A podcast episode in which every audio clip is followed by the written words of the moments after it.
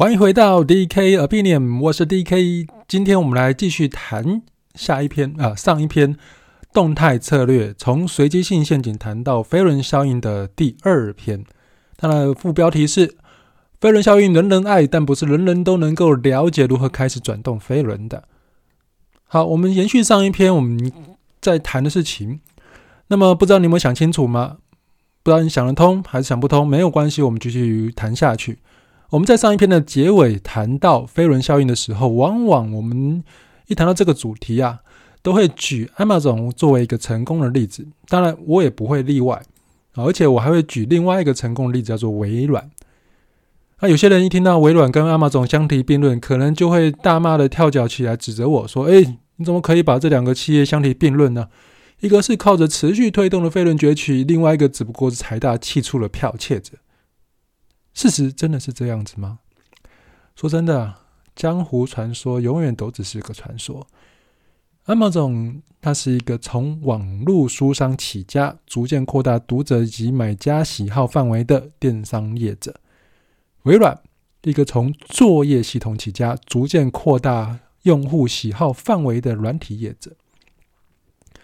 这两者其实并没有太大的差别。简单来说，都是用养。套杀这三部曲在经营企业，但是比较为人所知的阿玛总飞轮和微软的嗯什么嗯有飞轮吗？嗯，微软不知道有没有飞轮，但事实上，如果你这样想的话，那就不对了。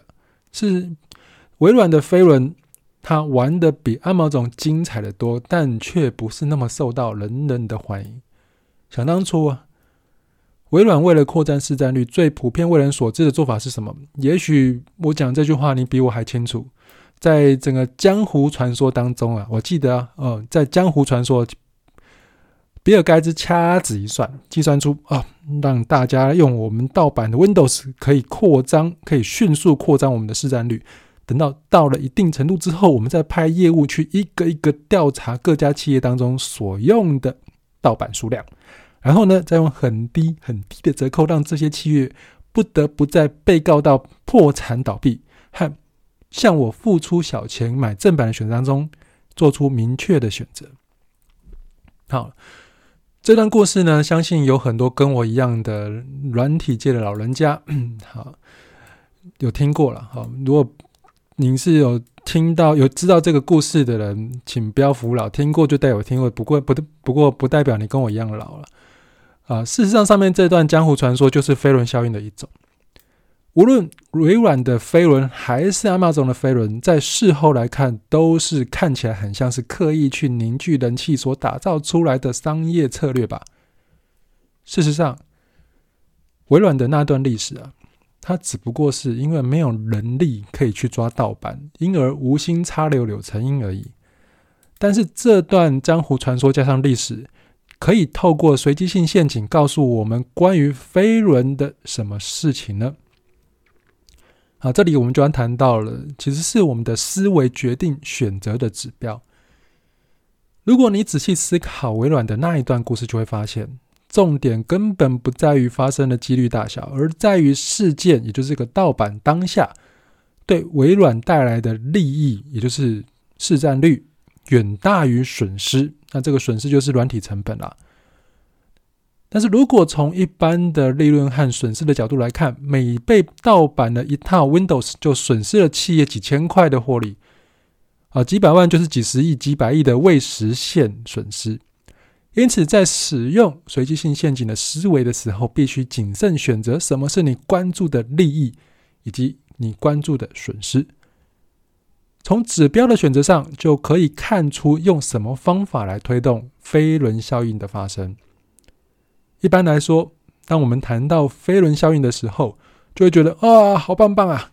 飞轮转起来之后，根本就像聚宝盆一样，不断的越转越快，就越就有越来越多的获利。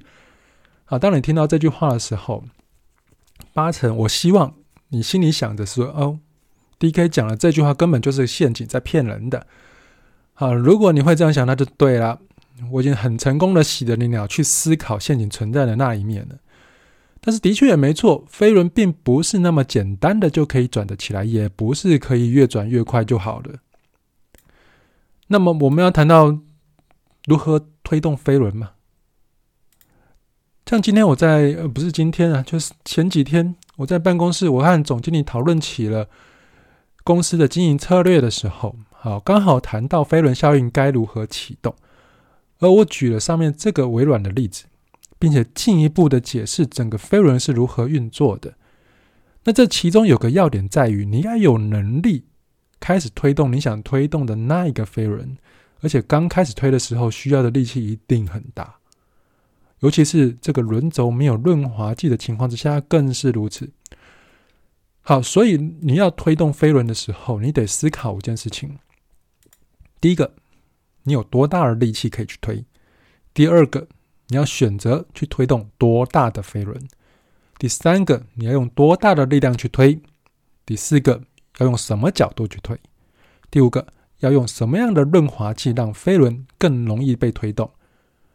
好，如果我把上面这一些废话都翻翻译成白话的话，你就会得到这五下以下这五个问句：第一个，你有多少可用资源和潜在资源可以用？第二个，要获得多少客户愿意花多少钱买单？这是目标啦，我不是说一不是不是说已经得到的东西，这是目标啊，要获得多少客户花多少钱买单？第三个，要投入多少资源？去获得这样的订单。第四个，要用什么样的定位、通路、形象去获得订单？第五个，要善用什么法规、游戏规则、人性法则，让客户更愿、更容易、更愿意买单？好，说实在的，前三件事就是几乎是不用多讲就该做的，包含你用多少资源啊，你你希望客户用多少钱去买单？你要投入多少资源去获得订单？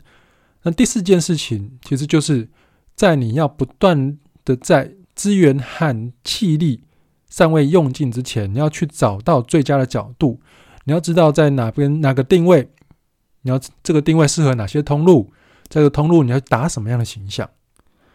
好，那第五件事情，我刚刚谈到的是政府法规、游戏规则、人性法则啊，这些这几件事情，就是你要借力使力。找出客户脚底下那一根最不稳定的支柱，是最不稳定的那个支柱。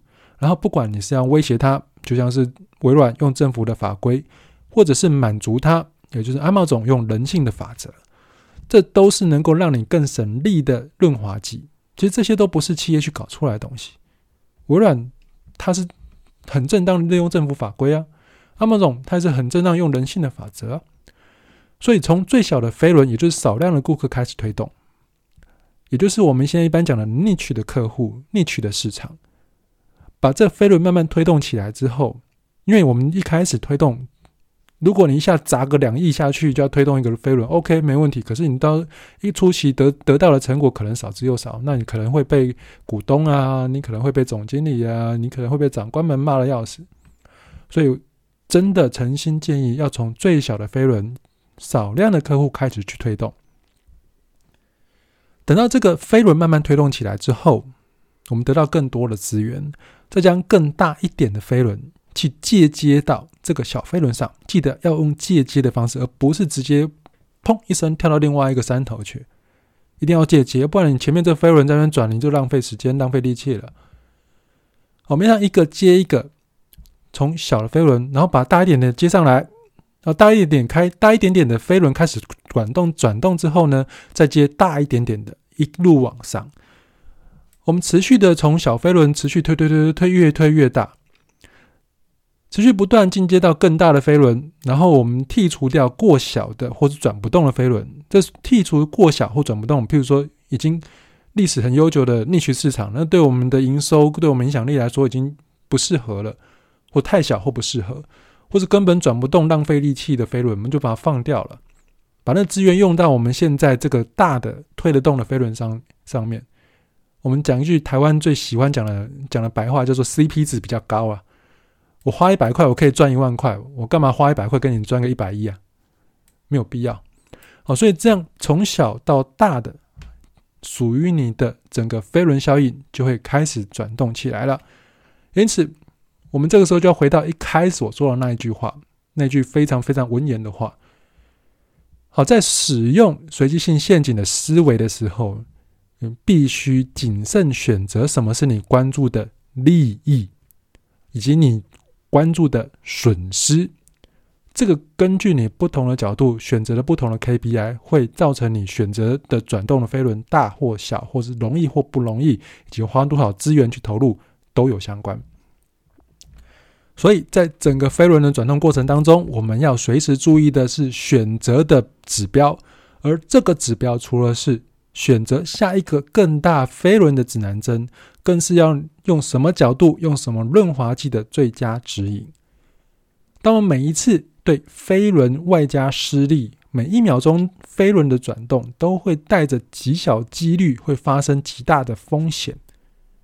那也就是这个飞轮因为润滑剂的作用过了头，而脱离轴心砸向你的时候，这样的一个风险一旦发生，那就是发就是造成整个企业或是你个人极大的损失。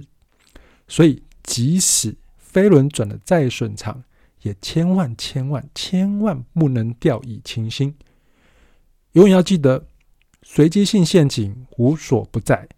飞轮效应也会存着极大风险的可能性。好，以上就是我们今天的 DK Opinion，希望你会喜欢我们这两这两次讲动态策略，从随机性陷阱谈到飞轮效应的内容。我是 DK，我们下次见。